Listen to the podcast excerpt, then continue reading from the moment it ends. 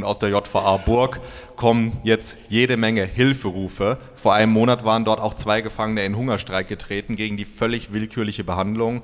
Die Gefangenen sind aus anderen Knästen dort gegen ihren Willen hingebracht worden. Man hat ihnen falsche Versprechungen gemacht hat sie vorher gezwungen, ihre Besitztümer, Fernseher und so wegzuwerfen. Es hieß dann, ihr kriegt dort neue. Ja, es gibt neue zu einem Wucherpreis. Alles ist dort teurer wie in anderen Knästen.